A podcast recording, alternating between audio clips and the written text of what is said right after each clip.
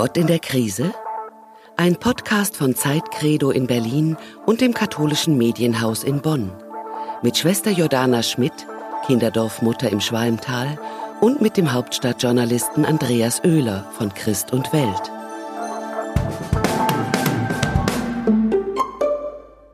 Guten Morgen, Journalist. Guten Morgen, Nonne. Hallo, Nonne, wie wir immer sagen. Ja. Alle Nonne. Was hat dich diese Woche bewegt, beschäftigt? Vorbereitung auf einen Urlaub. Aha. Ähm, immer noch Abschied. Ja, unser Thema Abschied, was wir ja so mhm. schön besprochen haben.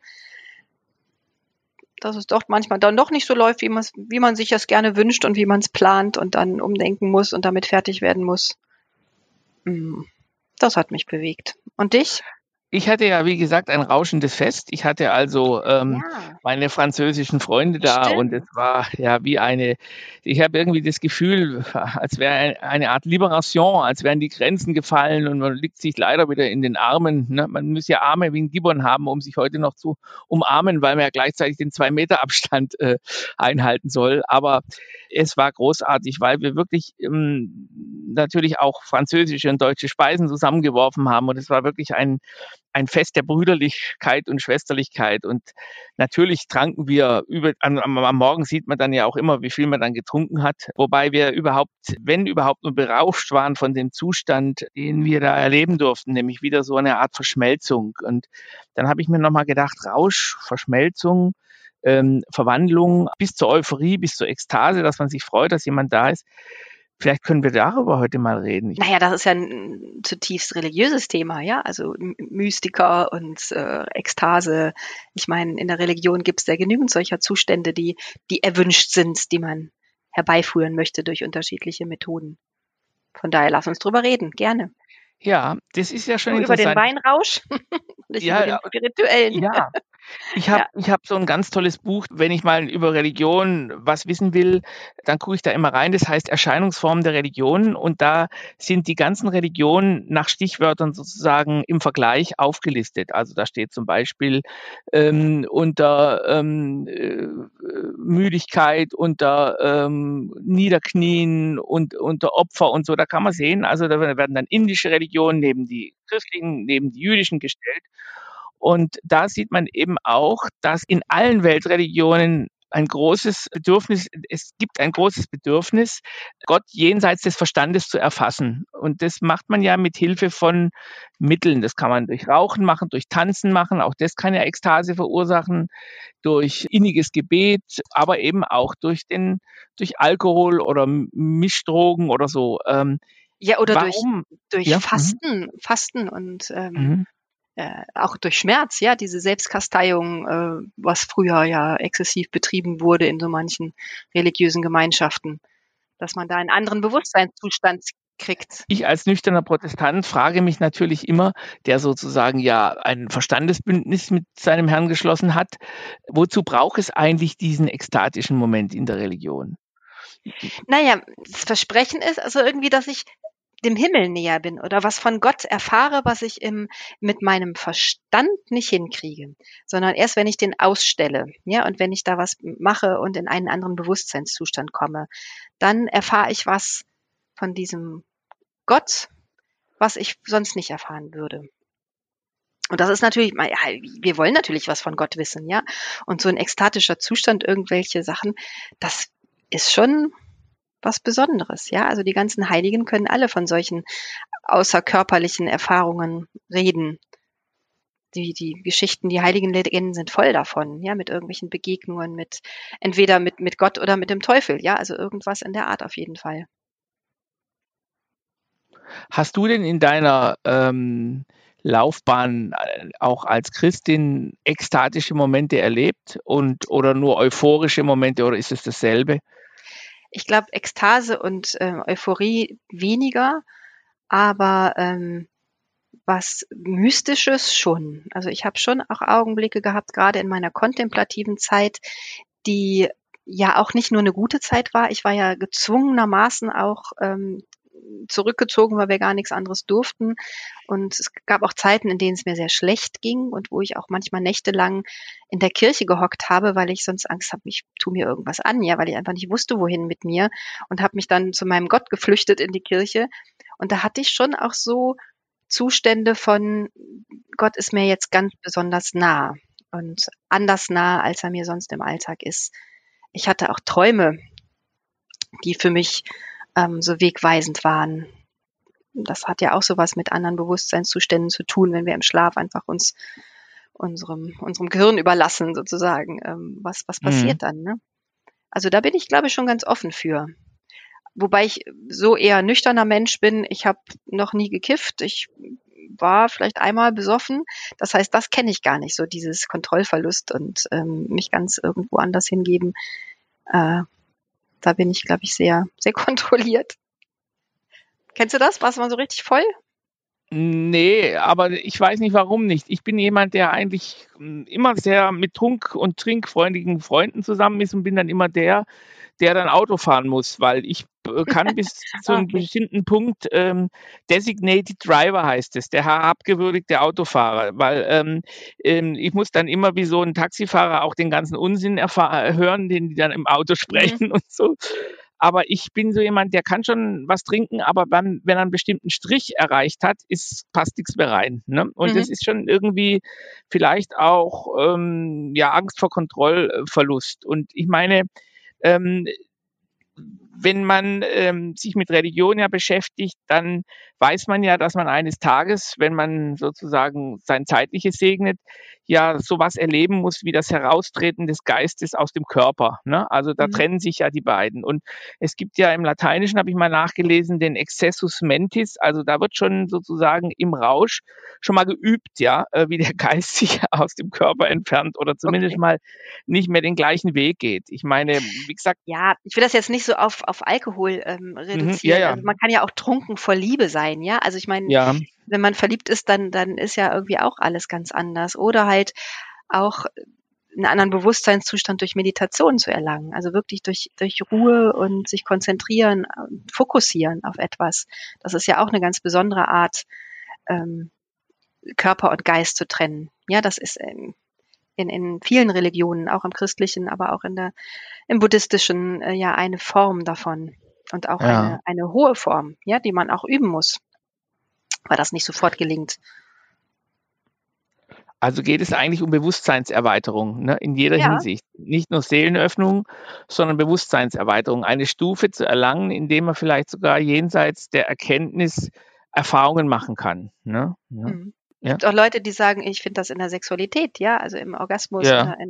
Also da gibt's wirklich, ich glaube, der, der Wunsch des Menschen, dieses zu verlassen und, und andere Erfahrungen zu machen, ist da ähm, im religiösen, im, im, im alltäglichen Leben, ja, und die, da finde ich, sage ich mal, die ich äh, sauf mich Form die die niederste, also ja. für Anfänger. Ja, da brauchst du nichts für üben, ganz einfach machen. Und es ist dann, hat dann was mit Kontrollverlust zu tun und nicht Bewusstseinserweiterung, finde ich. Und das finde ich ja. dann eher nicht erstrebenswert, ehrlich gesagt. Es gibt ja das Trinken um oder das Trinken oder das äh, sich berauschen, um zu vergessen, also das Wegtreten, mhm. ja. Ich gebe mir die Kante, hieß es doch immer dann irgendwie, mhm. wenn so dieses Komasaufen und so, das zeigt ja eigentlich schon, dass man eigentlich in die Betäubung möchte. Ne? Also genau. und, und, und nicht in und, die und, nicht in dieses Bewusstsein, also in dieses ganz klare, ja, wo du ganz klare Gedanken hast. Ja, und trotzdem bin ich immer wieder fasziniert, warum der Mensch auch selbst in seiner Gottesbeziehung stimuliert werden muss, ja, weil es ist ja eigentlich eine Stimulation. Also, äh, mhm. dass die Leute sozusagen sich in gewisser Weise in eine Bewusstseinsform bringen müssen, dass sie überhaupt Gott erfahren können. Offenbar reicht die menschliche Existenz nicht aus, Gott zu erfahren. Ich denke da an indische Riten, Riten oder die Sufis, ja, die ja mhm. sich sozusagen wirklich was ganz Tolles in eine in einen Trance-Zustand ähm, äh, tanzen, um überhaupt ähm, Gott näher zu sein. Die nennen sich ja auch die Gottestrinker. Ne? Also das ist eine ganz, ganz interessante Geschichte. Ne? Ich war ja mal in Konya. Ja. Ähm, und habe auch einem, äh, diesem Tanz der Derwische beigewohnt. Und das war schon faszinierend, ja. Also das ist ja so eine ganz, ganz andere Art. Die sind ja wirklich dann in Ekstase, ja. Die sind ja weg. Die haben eine spezielle Atemtechnik ja auch und ähm, die Haltung, das hat ja alles auch einen, einen ganz starken Ritus, einen ganz alten. Ähm, ja, es ist halt eine Art, ne? Und trotzdem mhm. die Erfahrungen, die sie machen. Ich habe mich nachher auch mit, mit Menschen unterhalten, ähm, die Sufis sind. Die waren ganz ähnlich unserer christlichen Erwartung, ja, wie wir Gott erfahren möchten. Nur, dass wir uns dafür nicht drehen, sondern vielleicht ähm, ins Gebet gehen. Ja, unser Ordensgründer, der heilige Dominikus, der hat ja verschiedene Gebetsweisen auch ähm, dargestellt, wie man das alles machen kann. Ja, also wie man Gott näher kommen kann. Und ähm, es gibt genügend Heilige, die sagen, ich finde aber Gott auch zwischen den Kochtöpfen. Und wenn du das nicht machst, also so, dann Gott ist überall zu finden. Aber es gibt eben auch spezielle Wege dafür, wo es vielleicht ein bisschen einfacher ist. Oder vielleicht auch nicht einfacher, vielleicht auch schwerer. Ich weiß es nicht. Mhm. Also dieses ganz Spezielle, so sind wir, glaube ich. Also, dass wir auch noch was, was anderes ausprobieren möchten und nicht nur im Alltag. Das scheint uns zu einfach ich bin ja ein, Spießer, was sowas angeht. Also wenn wir zum Beispiel früher in irgendwelchen Dichterrunden zusammensaßen, ja, und jeder hat so frei assoziiert und seine Gedichte vorgestellt, die er erfunden hat und von denen er auch stolz war, dass es ihm, die Sachen ihm eingefallen sind. Und da gab es Leute, die hatten also ständig eine Kokainnase. Ne? Also die waren ständig Faller, äh, waren gedopt und haben natürlich dann auch irgendwie immer gute Gedichte ähm, äh, geschrieben. Und ich ähm, war nicht gedopt und ärgerte mich dann immer wie so ein Sportfunktionär, der immer gesagt hat, ich möchte nicht mit Leuten in einen Wettbewerb treten, die gedopt sind. Ja? Mhm. Und hätte mir am liebsten so eine Kontrolle gewünscht wie irgendwie beim Sport. Nur der, der faktisch im klarsten Verstand noch Einfälle hat, ist der richtige Dichter. Alle anderen sind sozusagen mit, mit irgendwelchen ähm, Hilfsmitteln medikamentöser Art äh, zu, zur Höchstleistung gekommen. Und das finde ich ähm, natürlich albern, weil es, ist, es gibt ja ganz viele Schriftsteller, die Seelenerkundungen gemacht haben ähm, und versucht haben, das dann auch in Literatur zu verfassen. Ne? Und viele berühmte Songs wären gar nicht entstanden, wenn jetzt nicht vielleicht ein LSD-Trip ähm, vorausgegangen wäre. Bei den Beatles war es so. Ne? Mhm. Äh, Charles Baudelaire hat mit Mescalin gearbeitet, selbst Ernst Jünger hat versucht, mit über Drogen sozusagen eine Stufe zu erlangen. Aber ich glaube, dazu gehört auch Mut, ähm, über Grenzen zu gehen oder die Grenzen äh, zu wagen. Ne? Also äh, die Grenzen aufzulösen und es zu überhaupt zu wagen. Ne? Ähm, ja, weil du ähm. kennst dich in so einem Zustand nicht. Also ich wüsste nicht, wie ja. ich dann bin. Mhm. Und das würde, macht mir auch ein bisschen Angst. Mhm. Man kann ja diesen Begriff auch ein bisschen weiter fassen und zwar in Richtung religiösem Rausch als in, im, im, im Sinn eines Fanatismus. Also es gibt ja Massenekstasen. Ja. Ich bin manchmal so ein bisschen erschreckt, ähm, wenn, wenn ich in die ähm, evangelikalen Gottesdienste gehe und ein Mann sich dann auf den Boden wälzt, weil er vom Heiligen Geist angesprungen wurde, ja, und dann in Zungen redet. Also das, ich kann das kaum unterscheiden. Ich bin ja kein, ähm, ich bin zwar ausgebildeter Psychologe im Nebenfach, aber da weiß ich oft nicht, ist das jetzt ein psychotischer Schub oder ist es jetzt sozusagen eine wirkliche göttliche Eingebung und mit welcher Leichtigkeit äh, dann immer gerufen wird, der Herr ist hier, der Herr ist da und mhm. das macht mir Angst. Ne? Ähm, mhm. Kennst du auch solche Formen des religiösen Wahns, dass man irgendwie teilen kann oder hast du die vielleicht sogar mal schon mal beim einen oder anderen in der direkten Begegnung erlebt, bei deinen Kolleginnen oder so, dass manche sozusagen so beseelt sind in Klöstern, dass man schon nicht mehr weiß, ist es noch von dieser Welt? Mm, nee, so direkt nicht. Mhm. Ähm, ich habe in meinem früheren Klosterleben, ähm, in meinem ersten, äh, habe ich so was wie Besessenheit war da mal Thema. Mhm. Also nicht, dass das göttliche Besessensein, sondern wirklich vom Teufel, wo auch dann Exorzismus ähm, gebetet wurde und wo ich dann im Nachhinein auch nicht weiß, war das jetzt was Psychotisches und was Hysterisches, was da passiert ist.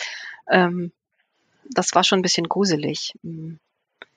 Hat es denn geholfen, äh, der Exorzismus oder das Gebet? Scheinbar hat es geholfen, ja. Aha. Okay. danach war es wieder. Ob es aber nötig gewesen wäre, weiß ich nicht. Vielleicht hätte auch ja. einfach nur geholfen, sie in den Arm zu nehmen und zu sagen, Mensch, jetzt red mal drüber, was dich bedrückt.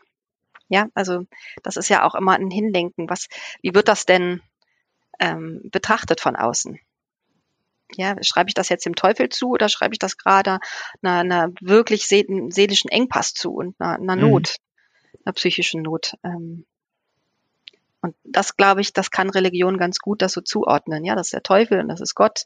Na, auch das, was du erzählst. Ähm, Ja, was ist das denn? Und da sind wir ja an der Kernfrage. Was ist denn Gott und was, wo können wir denn sagen, da ist er wirklich am Werk und wo ist einfach nur das, das menschliche Gehirn ähm, so verrückt? müssen wir das überhaupt? Ist das vielleicht sogar eins?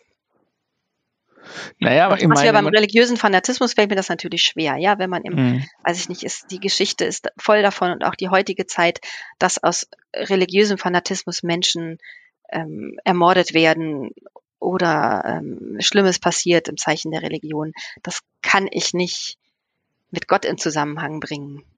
Ja, aber auch das bezeichnen ja Menschen als Gottes Wille und äh, wir müssen das jetzt tun. Mhm. Also ich denke über den Rausch eben auch so, dass man immer sagen kann, es ist alles Gottes Werk und es ist Teufels Beitrag, wie es in dem schönen Film heißt. Ne? Mhm. Man kann alles äh, sozusagen missbrauchen, zweckentfremden und man kann es natürlich auch nutzen, um, um, um Schritte zu machen. Ein religiöser Wahn ist natürlich eigentlich eine extrem nüchterne Kalkulation derer, die ihn in, in die Welt setzen. Ne? Wenn dann einer nicht besoffen ist sozusagen im, oder berauscht ist, dann sind es die, die diesen Wahn in die Welt setzen, ne? weil sie mhm. wissen ja, dass sie davon profitieren. Ne? Wenn man sich an Sekten erinnert, die sie bis zum Massenselbstmord ging es ja, ja. da, ne? oder apokalyptische Szenarien, wo man sich sozusagen aus Angst vor dem Tod Selbstmord begeht, um schneller beim Herrn zu sein oder so, das ist mhm. natürlich schon alles wahnsinnig. Ne? auf meiner Reise durch den Nahen Osten äh, in Jerusalem mit einem Psychiater durch Jerusalem gegangen. Mhm. Und wir haben uns über das Jerusalem-Syndrom unterhalten, also über ähm, einen psychischen Zustand, den manche erlangen, wenn sie in Jerusalem sind, weil sie dann glauben, sie sind der neue Messias oder ähm, die neue Jungfrau Maria und äh, müssen jetzt hier alles bekehren und sich und andere in Gefahr bringen dadurch. Ne? Das war ja, eine ganz stimmt. andere Sichtweise nochmal auf diesen religiösen Trubel in dieser Stadt. Ne? Also was passiert da auch mit Menschen, die vielleicht dafür empfänglich sind? Mhm.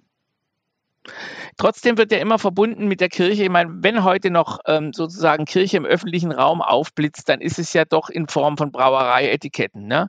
Augustinerbräu, Paulaner. Ähm, es gibt ja auch diese Nonnenliköre und, und Hildegard von Bingen und dann auch diese ganzen Schnäpse und so. Das ist schon interessant, dass ja Alkohol oder sagen wir mal bestimmte und auch Heilkräuter ähm, mit den Mönchen so verbunden sind. Ne? Das hat mit Fastenzeit zu tun, das muss man vielleicht sagen. Warum äh, denkt man Mönch und Bier sozusagen immer in einer Einheit? Mhm. Na, ich habe mal gelesen, dass die Mönche Bier gebraut haben, um das Fastengebot ähm, zu umgehen. Genau, sie haben es dann getrunken und ähm, dann nach Rom gebracht und das schmeckte dann über die Alpen hinweg so schrecklich und schal, ähm, dass der Papst zugelassen hat, das auch als Fastengebräu, Fastengetränk zu nehmen, weil das so also schrecklich ist. Naja, aber die wahren Mystiker, da ist kein Alkohol drin. Ja, also da geht es ja. um anderes. Also wenn man wirklich um spirituell denkt, dann denkt man in der Kirche, glaube ich, nicht an Bier und Wein, sondern an, an Gebetserfahrungen, an ekstatische Zustände, die wir dadurch erlangen, ähm, an große Mystiker. Karl Rahner hat ja gesagt, das war jetzt neulich nochmal auch in, in der Zeitung, ähm, der Christ von der Zukunft ist ein Mystiker oder es gibt keine Christen mehr. Ja, ne? ähm, genau.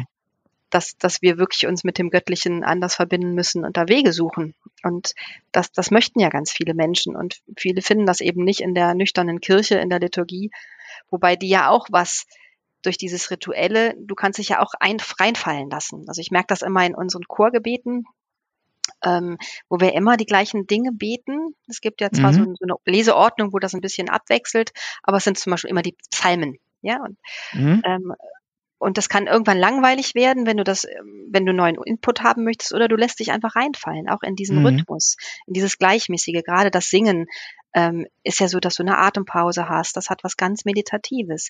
Und da lässt du dich reinfallen. Und dann sind nicht mehr die Worte wichtig, sondern das, was du tust, dieses Gemeinsame. Ähm, und dann können mal einzelne Worte so aufploppen und was eine Bedeutung für dich haben. Und dann sind 150 Psalmen ein ganzes Leben lang immer noch zu wenig, um da irgendwas rauszukriegen. Ne? Je nachdem. Ja, das ist ein schöner Gedanke, dass man Ekstase faktisch nicht in einer höheren Sphäre sucht und womöglich allein, ne, mal so wie Castaneda, der sich auf den Berg begibt und Drogen einwirft und guckt, dass irgendwie eine Gottesbegegnung hat oder so, sondern dass man im Miteinander, in diesem rituellen Miteinander sozusagen Pausen hat, wo man den Verstand eben vielleicht Verstand sein lässt und sich so hingibt, dieser Litanei oder so. Mhm, ne? Genau, ja. Aber trotzdem habe ich irgendwie das Gefühl, wir beide reden ein bisschen über Ekstase wie die Blinden von der Farbe, weil, ähm, weil ich kann mir eigentlich auch nicht richtig vorstellen, was jetzt ein ekstatischer Zustand ähm, sein kann. Also ich kann mir vorstellen, euphorisch zu sein. Das bin ich sehr oft, ja. Mhm. Aber und ich und es gibt auch diese Momente des Liebesglücks und des Berauschtseins. Und trotzdem ist Ekstase ja etwas, was, glaube ich, ähm, das eigene Ich sozusagen schon auch überschreitet. Und das kann ich mir irgendwie nicht vorstellen. Ne? Äh, ne? Nee, Aber vielleicht sollte ich mich mal hypnotisieren lassen. Was dann rauskäme, wäre dann vielleicht was ganz anderes. Ne? Ich glaube, dafür bin hm? ich auch viel zu kontrolliert und kopfgesteuert. Ja. Ich weiß nicht, ob ja. ich das so zulassen könnte. Ähm, Schade eigentlich, ne? Ganz, ich weiß es nicht. Ganz sicherer Raum sein. Ich glaube, dass darum geht's. Ich, wenn mhm. ich mich ganz sicher und geborgen fühlen würde irgendwo, wäre das vielleicht auch möglich. Aber ich muss ja auch gucken, ich weiß ja dann, dass ich da nicht so ganz bei Sinnen bin, dass die Umgebung das auch nicht ausnutzt. Also ich glaube, das wäre meine Angst. Ja, ich glaube, ich würde mich verhalten wie in so einem Bergsee.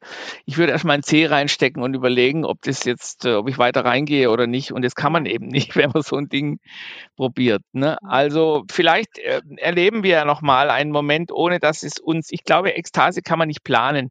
Ekstase muss einen ereilen oder es muss einen, das kommt über einen herein, oder? Das ist, es gibt doch so kleine Momente. Also ich kenne so kleine Momente, wo ich irgendwas Schönes sehe und plötzlich ploppt ein Gefühl auf, was ganz kräftig ja. ist.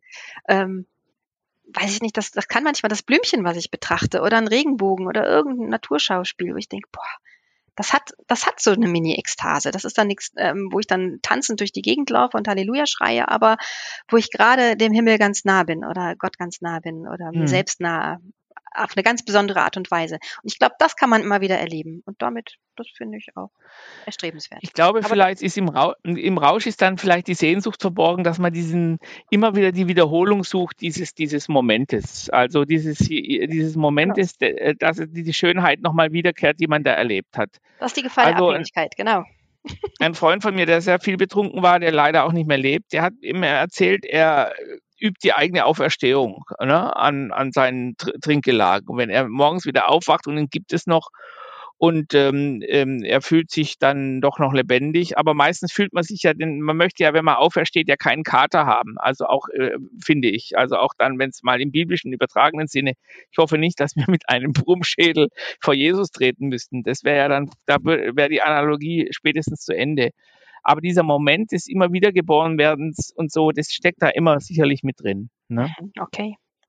Ja, okay, also ist nicht für mich war die Ausrede aber, gut. ja, genau, nee, war die Ausrede, nee, genau. Vielleicht muss man sich auch naja, reden. Also ähm, wir werden also wie immer ähm, ähm, besinnungslos und mit höchster Vernunft, so hat Beethoven gesagt, soll man leben. Ne? Also man soll auch mal die Sinne, auch mal die äh, in die Besinnungslosigkeit führen, aber die Vernunft nicht ganz vergessen. So machen wir weiter, wir beide. Ne? Bis nächste klar. Woche. Bis nächste Woche. Bis Ciao. Dann. Tschüss. Tschüss.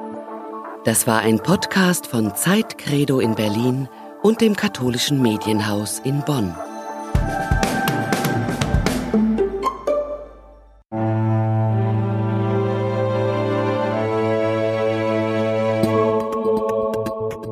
Innehalten ist kein Stillstand. Innehalten weitet den Blick. Auch wenn wir gerade alle Abstand wahren, Zuversicht braucht Zusammenhalt. Wenn Sie mehr wissen wollen, wie wir Zuversicht im Alltag stärken können, schreiben Sie an innehalten.zeit.de.